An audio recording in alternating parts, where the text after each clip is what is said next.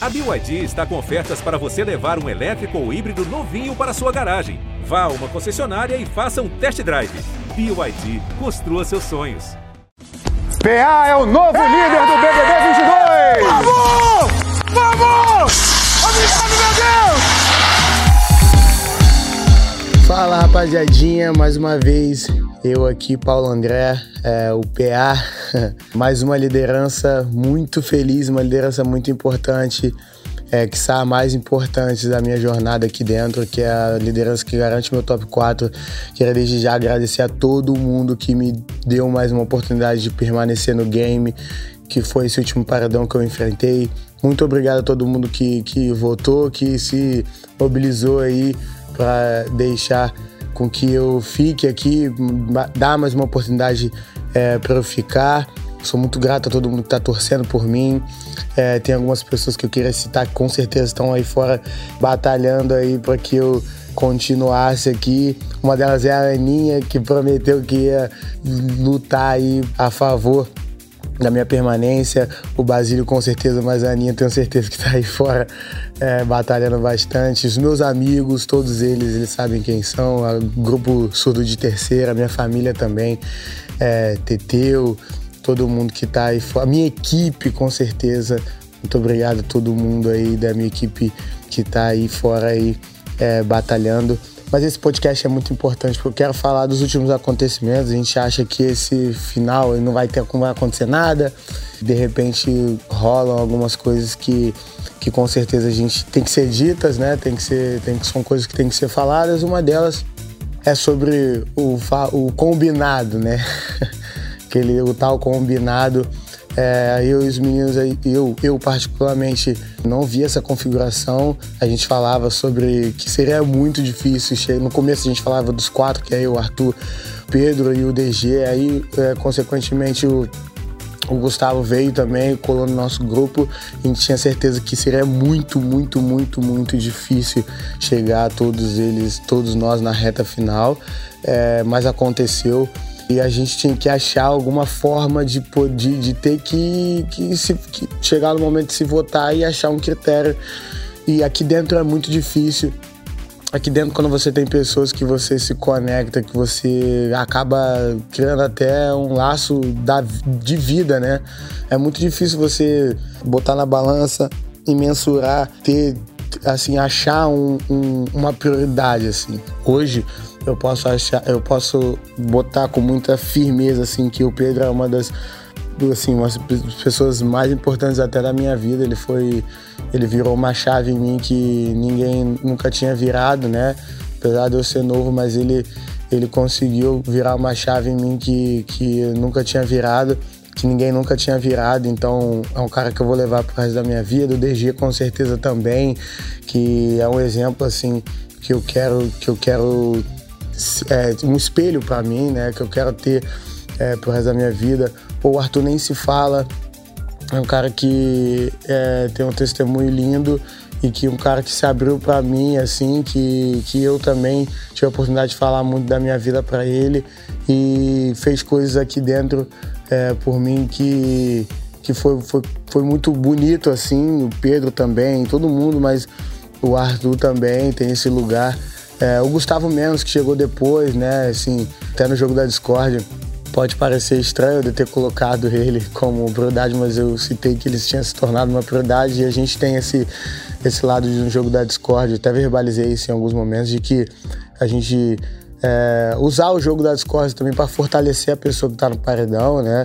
Então, foi, é, foi falar. É, eu quis dizer muito sobre isso e eu tenho certeza que ele também, até porque ele tem as prioridades, tinha, né, as prioridades dele que era o DG. E cara, é muito, foi muito, é muito difícil estar tá, nessa situação onde você olha para os seus aliados e fala, pô, quem eu vou botar no paredão? É muito difícil, é muito difícil, é muito difícil. É, é, acho que é, quem, quem viver essa experiência aqui chegar com cinco, com quatro aliados vai poder saber do que eu tô falando a gente tinha que chegar de qualquer forma em, uma, em sei lá, em algum critério para poder se votar. Óbvio, teve aquela, aquele impasse, né, que foi o, o lance do, do Arthur ficar no escuro E eu falando por mim, eu jamais seria capaz de fazer isso. Se eu, eu, eu lógico, faltou a sensibilidade ali de, de, de, de perceber que ele, se ele estava ou não na conversa mas eu jamais é, seria capaz de fazer isso.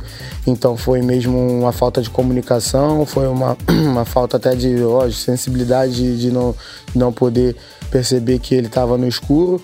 Mas enfim, eu quero dizer que, que assim, uma comunidade que pode ter batido muito mal aí fora, mas que é, daqui de dentro é muito complicado a gente ter essa percepção e, e simplesmente pegar a sua prioridade e sair caminhando com ela e deixar as outras pessoas que você se comunicou, que você se conectou aqui dentro para trás, né?